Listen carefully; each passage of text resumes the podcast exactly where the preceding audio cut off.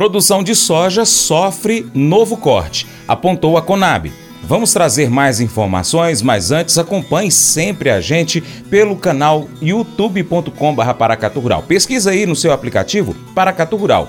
Inscreva-se no canal, marque o sininho e os vídeos. Comente, deixa o seu joinha e compartilha com seus amigos. Mercado Agrícola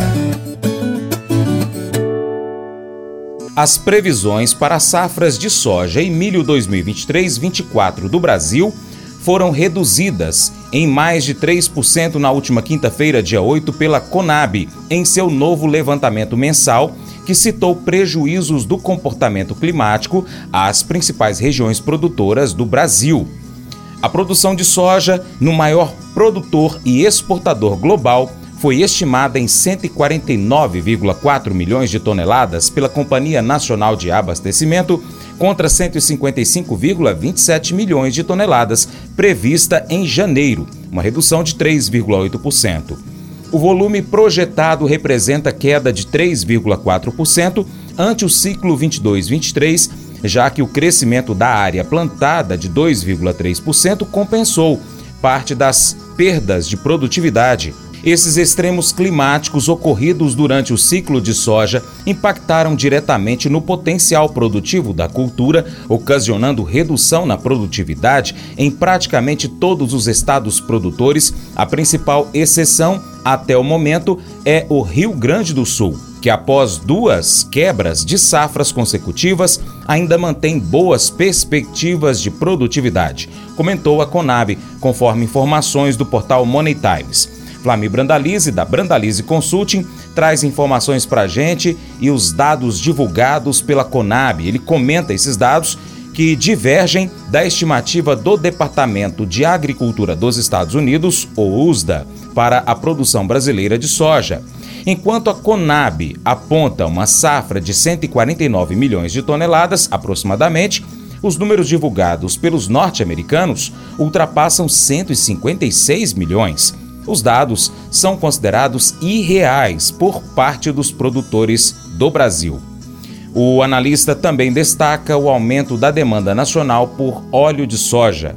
Começamos o comentário de hoje, de hoje com os dados que saíram, né? Dados da Conab, dados do USDA. A Conab pela manhã divulgou a safra brasileira aí com 149,4 milhões de toneladas. Cortou forte aí, era 155,3 milhões de toneladas do mês passado. Deu uma cortada violenta. O mercado ficou animado aí pela manhã. Cortou safra de todas as regiões. Mas agora à tarde vem o USDA e trouxe uma safra brasileira de 156 milhões de toneladas. Era 157 em janeiro. Está distante da realidade brasileira, mas isso já serve como um banho de água fria lá em Chicago. O mercado trabalhava aí otimista, que ia dar uma virada, que ia trabalhar novamente acima dos 12 aí na quase todas as posições, mas o banho de água fria da, do USDA aí assustou o investidor. O USDA também trouxe aí um apelo negativo que vem do aumento dos estoques americanos. O USDA reduziu as exportações americanas em um milhão de toneladas e com isso aumentou um milhão, de, de um milhão milhão de toneladas nos estoques. Agora o USDA apontando que os Estados Unidos vão exportar 46,8 milhões de toneladas e o estoque inicial sai de 7,2 para 8,6 milhões de toneladas. Então isso também levemente negativo, né? Não é estoque grande, porque o normal seria 12, 14, 15 milhões. Mais ou menos teria que ser mais ou menos 10, 12% da safra americana como estoque. Mas mesmo assim aumentou o estoque, então isso pressionou o mercado. O fator mais importante é o Brasil ter reduzido apenas um milhão, todo mundo frustrado.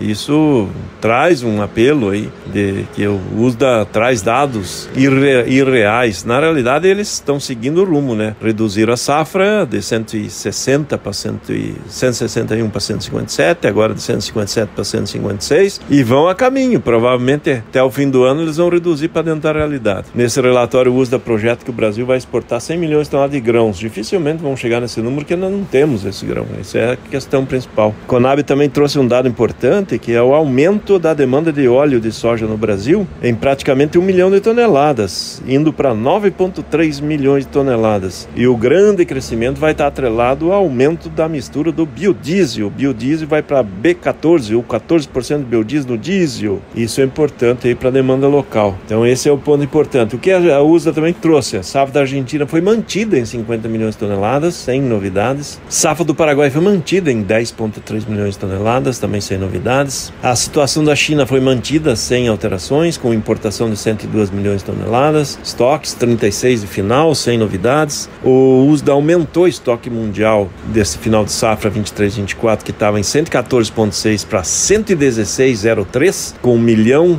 430 mil toneladas a mais, sendo que isso está atrelado basicamente a um, um, quadro de aumento de estoque inicial, que saiu de 101,9 para 103,6 milhões de toneladas, e mostrou leve queda no consumo, né? a projeção de consumo para 383 milhões de toneladas frente a 383,7, que era em janeiro. Então o relatório do USDA frustrou todo mundo e aí agora, provavelmente amanhã ou nos próximos dias, o relatório vai ficar no retrovisor e o mercado vai começar a se reposicionar olhando para a safra e falando em safra, praticamente 20% da safra brasileira colhida nesse momento, safra da Argentina recebendo chuvas nesse momento e condições de chuvas boas aí nas próximas, nos próximos 7 a 10 dias, ou seja, sem grandes novidades. E agora a colheita deve começar a ganhar ritmo no Brasil. E vamos ver os números que vai sair dos campos. Né? As primeiras lavouras, os primeiros 20% foram lavouras muito prejudicadas pelo clima e agora devem vir lavouras em condições melhores aí para nossa soja. Então esse é o panorama aí da soja nesse momento.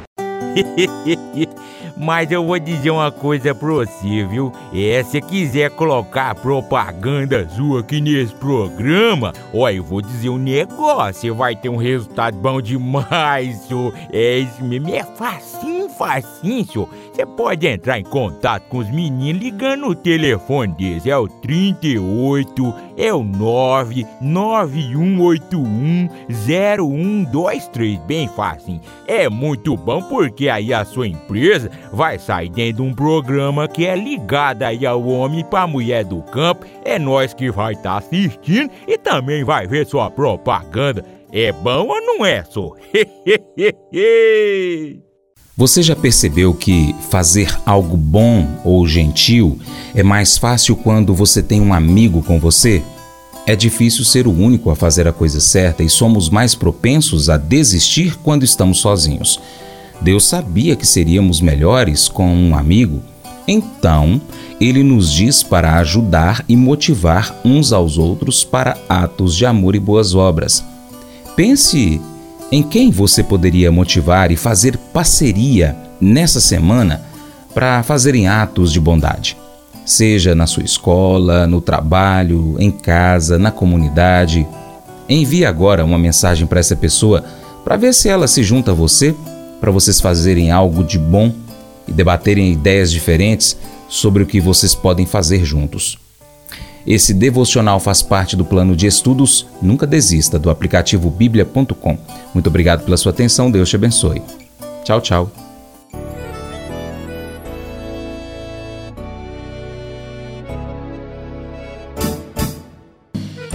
Acordo de manhã para prosear no mundo do campo, as notícias escutar. Vem com a gente em toda a região com seu programa Paracatu Rural. Tem notícias, informação e o mais importante, sua participação. Programa Paracatu Rural. Programa Paracatu Rural.